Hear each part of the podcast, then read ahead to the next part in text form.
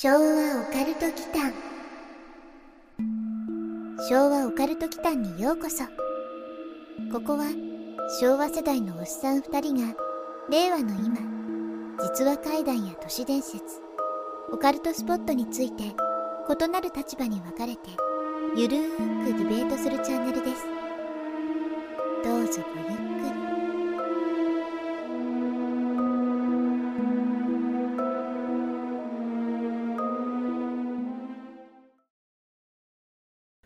い、皆さんこんばんこは。んばんは。昭和オカルト祈間のマサです。やすくんことやすです。さて、4月かな？うん。に、前後編で日本国内におけるはい謎の島っていうテーマを取り上げたじゃないですか。はい。小笠原諸島に浮かぶ、一つは戦死時代、うん。約2000年ぐらい前の遺跡がね、残っていて、お墓とかね、はい。残っていて、かつ、まあ、不思議だったのが、そこに調査で訪れたうん調査隊員が、うん。二人がね、謎の死を遂げたって言われている、はい。北硫黄島。はい。うん、硫黄島じゃなくてね、うん。北硫黄島だよね。はいそして、福井県かな。うん。有名な飛び降りの名所って言っていいのかなまあまあ、そうだよね。認識的にはそうですよね。うん。東尋坊、はい。うん、から橋がかかる小島。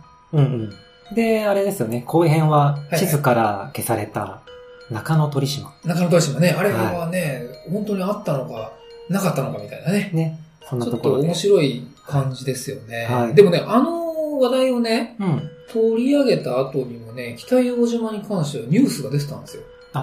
見ました。見た、うん。ツイッターとかでもつぶやいたんだけどね、あの辺で今なんか火山活動が活発化してます活発化してるって言ってたんだよね。うん。だから北硫黄島現実的にあるから、うん。あれなんですけど、地図からうん。消えたとされるね、山田定三郎氏がまあ発見した島だったんですけど、うん。まあそれがね、なかったことにされたというか、まあなかったんだけど、その今の火山活動の結果、うん。もしかしたら、ね、おっと 登場するかもしれないですね。隆起してくるかもしれない。隆起してくるかもしれない。うんうんアホウドリの羽毛が取れるかもしれない。はい。うんあとはリンの鉱石でしたっけ？はい。発掘権を主張してたからね。うんうんだからそういう島が本当に生まれてきたら面白いなと思うんですけど、うん。うん。これね、前編の最後で、世界の他の島も取り上げたいっていう話をちょっとしたと思うんですけど、はい。早速ね、今回はね、海外に目を向けて一つご紹介したいなというふうに思ってます。前編最後に少し世界の島々の話題ありましたもんね。やったよね。うん。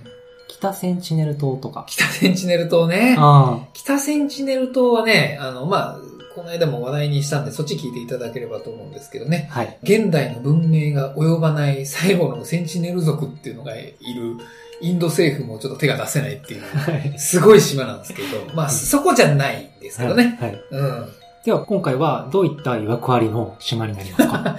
曰く？曰く。曰くがないといけないうん。まあ、オカルトだからね。ね。うん。まあ、でも、そのヤスくんの期待には今回ちょっと答えられるかな、うんうんうん。というふうには思うんですけど、今回はい。テーマにしたいのは、うんイタリア。おー。しかも、ベネツィアのは少し先に浮かぶい。、うん。かつて精神病院があったって言われている、うん。これね、難しいんですけど、ポベリア島。うーん。ベって、ベね。ウに点々 v です、ね。VE の方。うんはい。ポベリア島です。はい。昭和オカルト祈間これ、Google で、ポベリア島でググると、うん場所も出てくる。うーうんん。一般にはね、これ公開されていない島なんですよ。なるほど。ちょうん。っと検索してみますけど、うんでもこれ Google の方に口コミついてますね。うん、結構たくさんついてるんですよ。ううんん。タグに亡霊ってあります。なんか幽霊、亡霊とかあるでしょ。ん廃墟とかね。う今回はそっち系でん。すね。そっち系です。うん。そうう。んうん。この島なんですけど、うん。結構ね、歴史上波乱万丈な道をね、はい。歩んでいて、うん。まあ戦争時の避難所だったりね、うん。イタリア軍の検問所だったりとか、はい。まあ、いろんな過去がある島なんですよ。うん。うん。けど、まあ今日では、1793年にう、ん。この島に上陸した人々の中に、うん。ペスト患者がいたことから端を発して、はい。ここがきっかけとなって、幽霊の島とか、うん亡霊の島っていう風に呼ばれるようになりました。う。うんん。マップで見ると、うん。ちょっと独特の形してますけど、これは埋め立てによる人工島？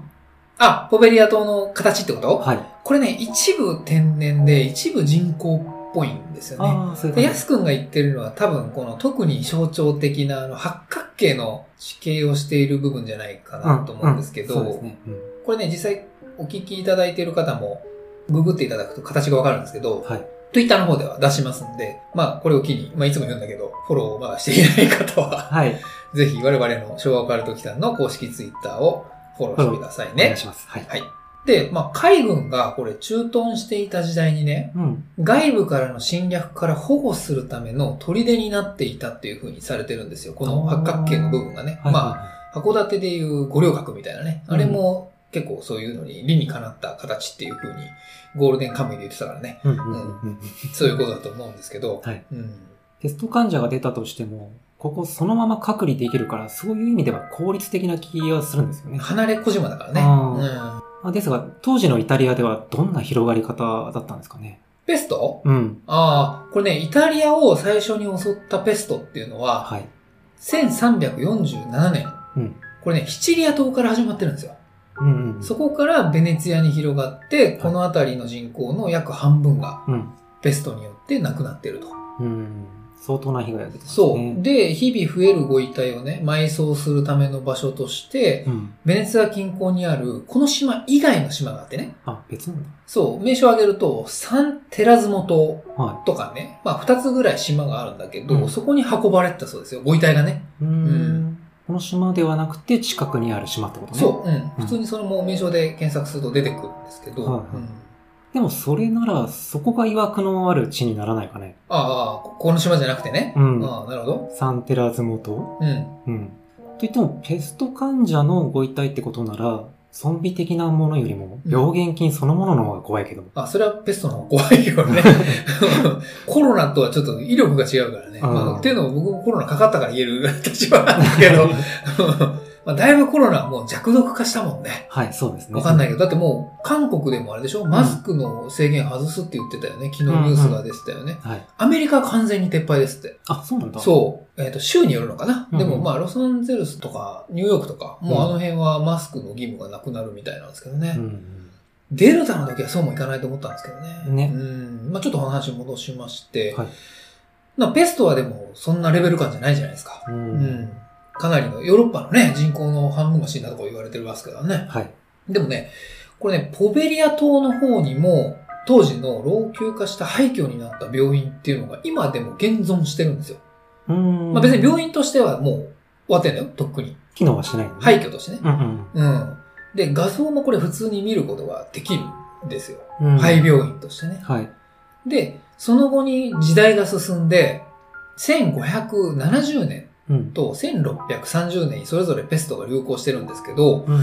この間、この島を含む様々な周辺の島が大量のご遺体の検疫と投棄場所ね。うん。ご遺体を捨てられていた場所はい。として使われていたらしいですね。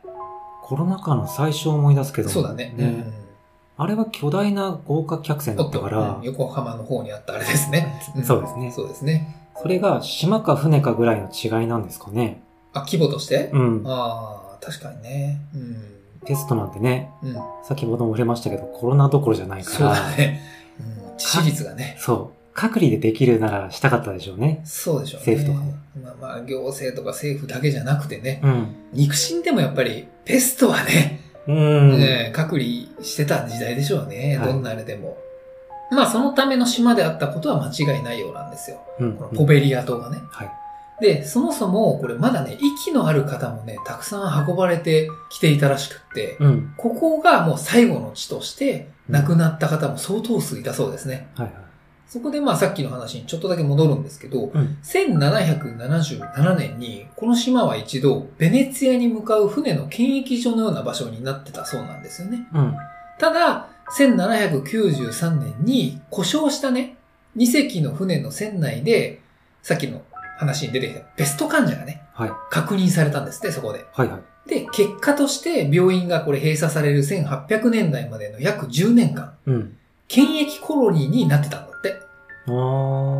で、まあそれからなんだけど、こはいのポベリア島の土の半分は人間の遺灰でできてるなんて今でも言われてるらしいですね。うーん。うん。よく考えると、ペストが発生したのってイタリアでしたね。うんそうですよ。う。ん。沖縄なんかのリゾート島はサンゴ礁でできてるとか言うけど、竹富島とかね。あ、そううそうそう。ん。人間の位牌でできた島とはまた、ちょっと、曰くがやばいね、これ。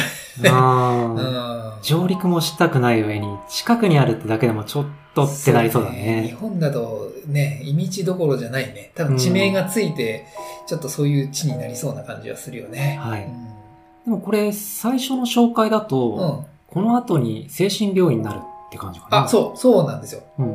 これね、さらにちょっと時代が一気に現代に近づくんですけど、はい。1922年に、うん。この島にあった病院施設を使って、まあ、新たに精神病院が作られたそうなんですよ。はい。で、ここでちょっとだけ脱線するんですけど、うん。ロボトミー手術ってご存知ですか？ノーベル賞もね、受賞した脳外科手術の一つなんですけど、あー名称ぐらいで、うん。どんな手術かはわからないですけども、うんうんオカルト系のまとめサイトとかでたまに話題になりますよね。そうだね。年に2回ぐらいどっかが絶対出すね、これはね。うんうん転換とかに効果があるとかでしたっけ？ああ、これ日本語だと、前頭葉白質切切術っていう、ちょっと舌噛みそうな名称なんですけど、はい。統合失調症とか、うん。糖質ね、いわゆる。あと、うつ病うん。に効果があるっていうふうに言われて、うんまあ、精神病の治療の一つとして当時期待されてたんですよ。内容がね、またこれすごいんですけど、はいこうつまりこの目の周りにあるくぼみ？そこにね、アイスピックを刺して、え？脳に向かってグッて差し込むんですよ。はい。で、かき回して、前頭葉を切断するっていうやばい手術なんですやばいですね、これそう。これロボトミーだけでね、ワンテーマちょっといけそうなぐらい闇が深い話なんですけど、うーん。うわ想像するだけで鼻のあたりがむずがゆくなるんですけど。鼻かい？う ん目か。目だ眼下だからね。そうだねんそれがノーベル賞取っちゃうんだからすごい時代ですよねうん。あれ、撤回されたのかな？されてないのか。うーん。確かそれ、手術後に廃人みたいになったり、うん人間性を失ったりする患者が増えて問題になったんですかね。そう。そうなんですよ。うんあのね、ロボトミー手術は、まあ他の方法もあったらしくって、うん。これ他の方法はね、頭蓋骨に穴を開けて、うん。前頭葉の一部をね、摘出するとか、そういうのもあったみたいなんですよ。あうんまあ、それは人間性失いそうだよあ。ね。失っちゃいますね。うん、前頭葉ってね、うん鶴見注意かって話なんだけど、うん。もうごめんね、ゴールデンカムイの話。は まあそのね、人体実験みたいな手術が、こうんのポベリア島で実際に行われていたんだって。ペスト患者の流れより、そっちの方が余計に怖いんですが。だから多分曰くになってんだろうね。うん。嫌だなちょっと鬱になって、うん。この島に連れてこられたと思あったらそう、そうだね。でしょ？うんのに穴開けられて、なんか摘出されちゃうとかね。そっちの手術だったら嫌だね。おでこに穴開けるような話が映画か何かであったような気はいがするけど。穴だけじゃないもんね。多分ね、ヤス君が言ってるのはね、トレパネーションだね。うんうんうん。ホムンクルスじゃないですかね。ああ、そうだったうかな。ん。漫画原作で映画にもなってるんですけど、はいあれはね、不思議な幻覚を見るようになる話だったかな。うん。うん。そうっすね。あれは穴開けられるだけだったと思うので、まだマシじゃないですかね。うん。でね、その手術を行っていたこの島の医師がね、はい。患者の霊に取り憑かれたとか、うん。患者の悲鳴が頭の中から消えないとか、うん。まあ、精神を病んじゃってね、うん。自殺する方も多くいたようなんですよ。うん。患者じゃなくてね、医師も。精神病院の医師が精神病んでそういう結末をたどるっていうのも何とも言えないところですけど、うん。アルカトラズ島みたいに閉鎖空間だから余計に鬱屈してしまうのかもしれないですね。ああ、この島で運ばれてきてってことね。はい。まあ、確かにね、うん生実家ベネツィアとかが近い分、まあ陸地もそんなにこれ遠くないんですよね。うん。どういう構造だったかわかんないですけど、病室の窓からさ、対岸の明かりとかがさ、うん。見えるような環境だと崩しそうだようね。ん。逃げられないからね。はい。うん。ちょっとそれは確かに病むかもしれないな中には、これロボトミー手術そのものの説明責任を逃れるためにね、うん。自殺をする医師とかね、あとはスタッフもね、これいたそうですね。で、ついに1968年にこの島を放棄することになるんですよ。うんうん。それから現在まで、うん2014年にイタリア政府が一度島を競売にかけてるんですよね、これ。はい。うん。で、その時に70万ドルの値段しかつかずに、これ失敗したらしいですね。うんだから売ってないんじゃないかな。うん。うん。なので、現在でも精神科っていう風にね、まあイタリア語でね、はい。書かれた看板とかもね、そのまんま残ってるみたいで、うん。まあ海外サイトによると、ここは世界一幽霊の出る島という風に紹介されてますね。エピソード的にはもうそれ、ホラーゲームとか、うんホラー映画の舞台とかなりそうなレベルなんですけど。なってる。あ、なってる。うん、なってますね、うんこれね、ちょっと調べたんですけど、うん2015年にタッスルっていうホラーゲーの舞台になってますね。うーん。この島の、まあ今日話してきた内容がそのままね、背景事情として使われているホラーゲームうん、うん。みたいなんですけどね。なんかサイレンとかもね、実はこれ結構使われるような気がするんですけどね。イメージはもうぴったりかうん、うん。な。まあ他の洋ホラーゲーとかもね、なんか雰囲気はこれに近いなっていうのはあるんですけどね。他にうん政府所有で特別な許可がないと上陸できない感じだと思うんだけど、うん。昔の軍艦島みたいに、イリーガルに上陸している人が Google の口コミ書いてるのかなあ、今書いてる人たちってことね。うんああ、まあそうだよね。日本人観光客まで書いてますね。日本人これ上陸してるね。うんうん船の操縦士に置いていかれたとか。あ、懐かしいね。うんうんこれね、ヤス君が今話してるあれだよね。軍艦島の話だよね。はい。うんこれ今はね、観光ルートがあるんですよ、ちゃんと。正式にね。うんうん。で、正式名称、羽島だよね。軍艦島はね。はいこれ、取材の招致あったんだけど、僕行かなかったんですよね別のとは重なっちゃってね、すごい残念だったんだけど、はい長崎4回ぐらい行ってるんですけど、うん。そう、一番行きたかったんですけどうんうんね。軍艦島自体はね、これ昔、漁船のね。おっちゃんにお金を渡して不法侵入するしかなかったんですよ。うん。うん。で、その方法がね、2ちゃんのね、お買い板に書かれていて、はい。スレ住人専用のノートが置かれてたりしたんですよ。で、みんな行った住人が、スレ住人がね、うん。そのノートに書き込みをして交流をするっていうね、うん。変な文化があったんですけどね。うんまあ、同じだよね。多分、うん当時のね、この軍艦島と多分近いような状況になってんじゃないかなと思うんですけど、うん。近いからね、こうちょっとお金払えば連れてってくれるとかね。あうん。あ、あありそうですね。りそう。うん。他にも、幽霊の存在とその兆候を多く体験しました。とか、やけにこの島の歴史が深掘りしてある内容とか。うん、うん、うんうん。コメントね。はい。うん抜粋しますけど、この島では16万人が埋葬され、亡くなった方の多くが幽霊となって暗い島をさまよい歩いています。うん。また、精神病院では患者に拷問と苦痛を与えた医師の運命は患者と同じぐらい悲劇的に終わり、うん逮捕の瞬間に鐘楼の窓から飛び降りました。ってコメントが印象的ですね。あ、Google の口コミのコメントね。はい。これ日本人じゃないよね。うん。多分現地の方かな。これ、鐘楼あるんだね。うん。ねう。ん。多分ね、教会があったんでしょうね。うんうんうん。うん。コメントこれなかなか興味深いですね。はい。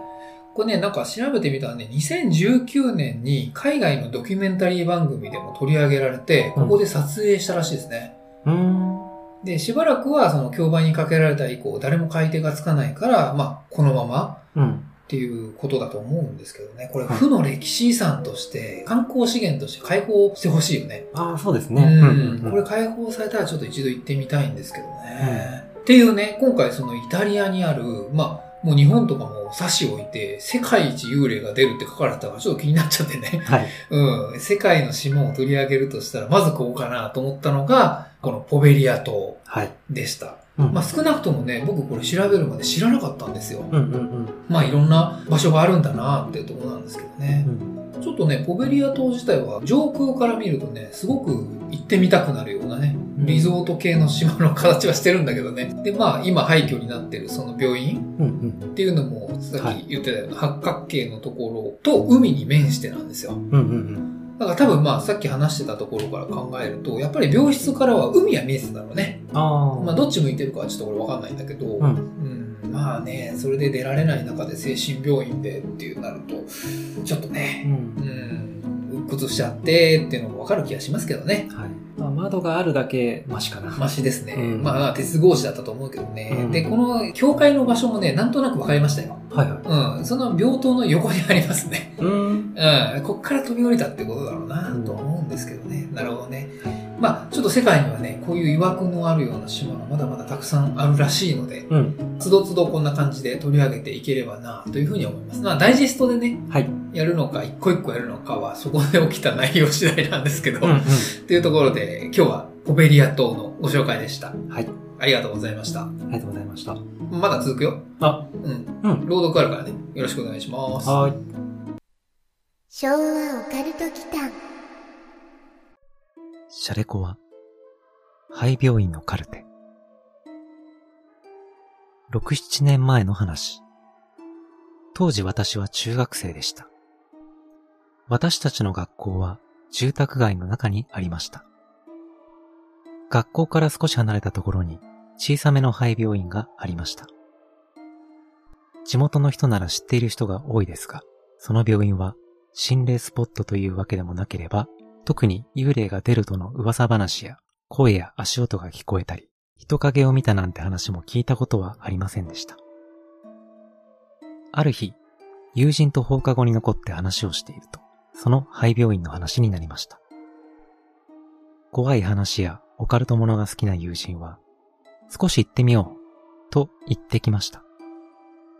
そういったものがあまり好きではない私は断りましたが、あまりに友人がしつこく誘うので、折れて、しぶしぶその病院に行くことになりました。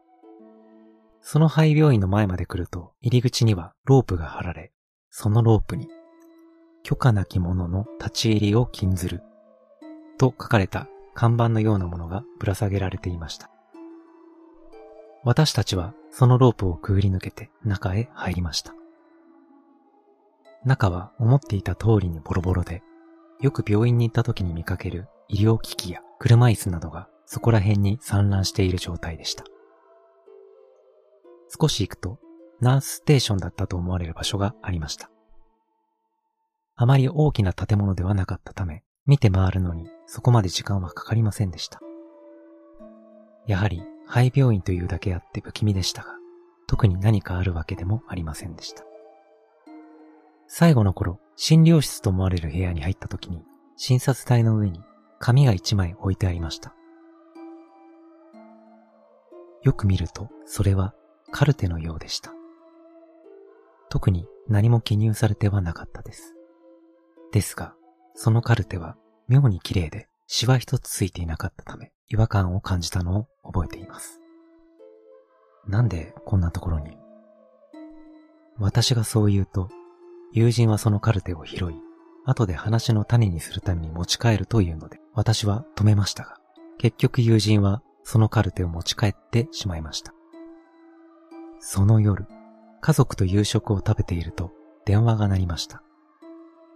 母が電話を取ると、私にだと言われたので電話を代わりました。もしもし、もしもし、〇〇さんですか？相手は聞き覚えのない女性の声でした。はい、そうです。どちら様でしょうか？失礼しました。バツバツ病院です。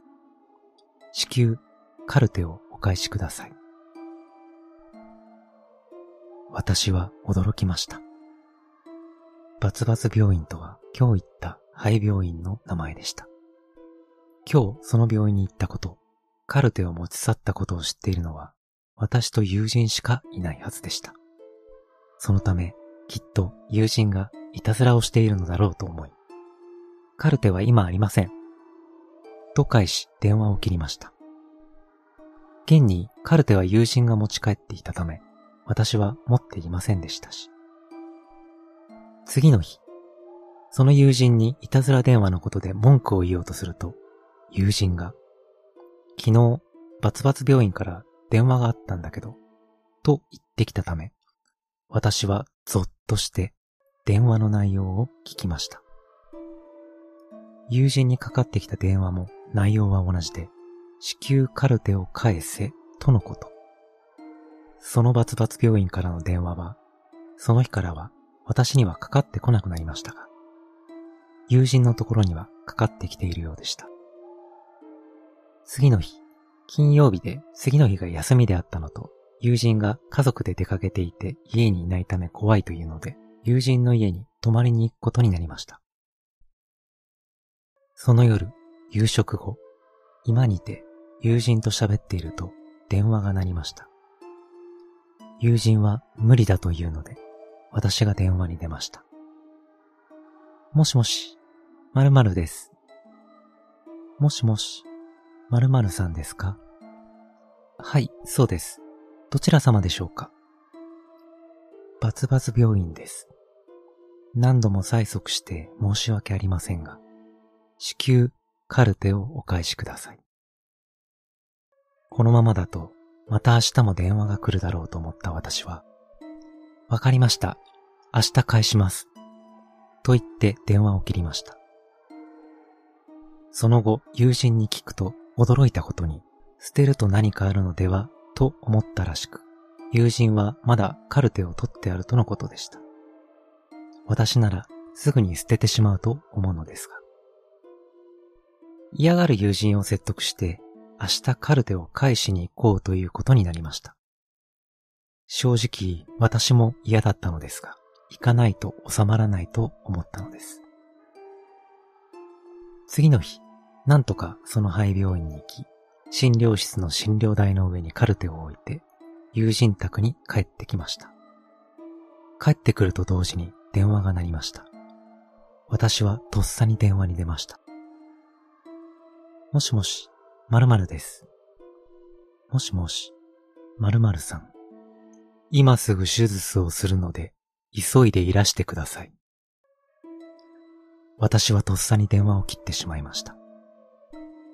友人に電話の内容を話す暇もなく、玄関の扉が叩かれました。その後、家中の窓という窓を叩く音が聞こえて、四方八方から同じ声が飛んできます。〇〇さん、今すぐ手術をするので、急いでいらしてください。私は恐怖のあまり気を失ってしまったらしく、その後のことは記憶にありません。その後、私も友人も無事でした。私も友人も大学生になり、元気に過ごしています。その廃病院は今もまだ残っているそうです。以上、関東冒険の話です。昭和オカルト祈間はい。朗読ありがとうございました。はい。うん。これは廃病院の話ですね。はい。廃病院つながりですね。心霊スポットの三大定番がやっぱりトンネル、うん。ホテル、うん。そして廃病院だと思うんですけど、なるほど。なさそうで実際にあるんですよね、廃病院って。まあね、そのポベリア島にもあるじゃないですか。うん。さっきの話だとね。はい。で、各地にね、なぜかあるんだよね。うん、うん。日本もそうだけど、はい。病院なんて一番そういうことにならなさそうな感じするんですけどね。うんうん。経営の問題なのかね、割と現実に存在しているっていうのが廃病院だよね。はい。まあでもね、今、安くんの挙げた3つの中ではさ、特に人の生き死にに関わる場所だからね。そうですね。うん、病院がね。うん。前にスペースでも少し話題に取り上げたけど、うん。マサはうん若気の至りで廃病院行ったことあるんですよね。ああ。一人で。いや、一人では行かないよ。一人じゃない一人では行かないよ。それはもう松原谷さんとかそのレベルにならないと無理でしょう。ね、仕事になってないと嫌だよ。さすがにね。僕は別にだってし否定派じゃないからさう。んうん。うん怖いものは怖いからね。うん。うん。当時ね、YouTube とか TikTok とかがあればね、うんまだ考えたかもしれないんだけど、あガラケーの時代だったからね、さすがにね、もう僕が行った場所もないだろうと思ってググったんだけど、ーうん。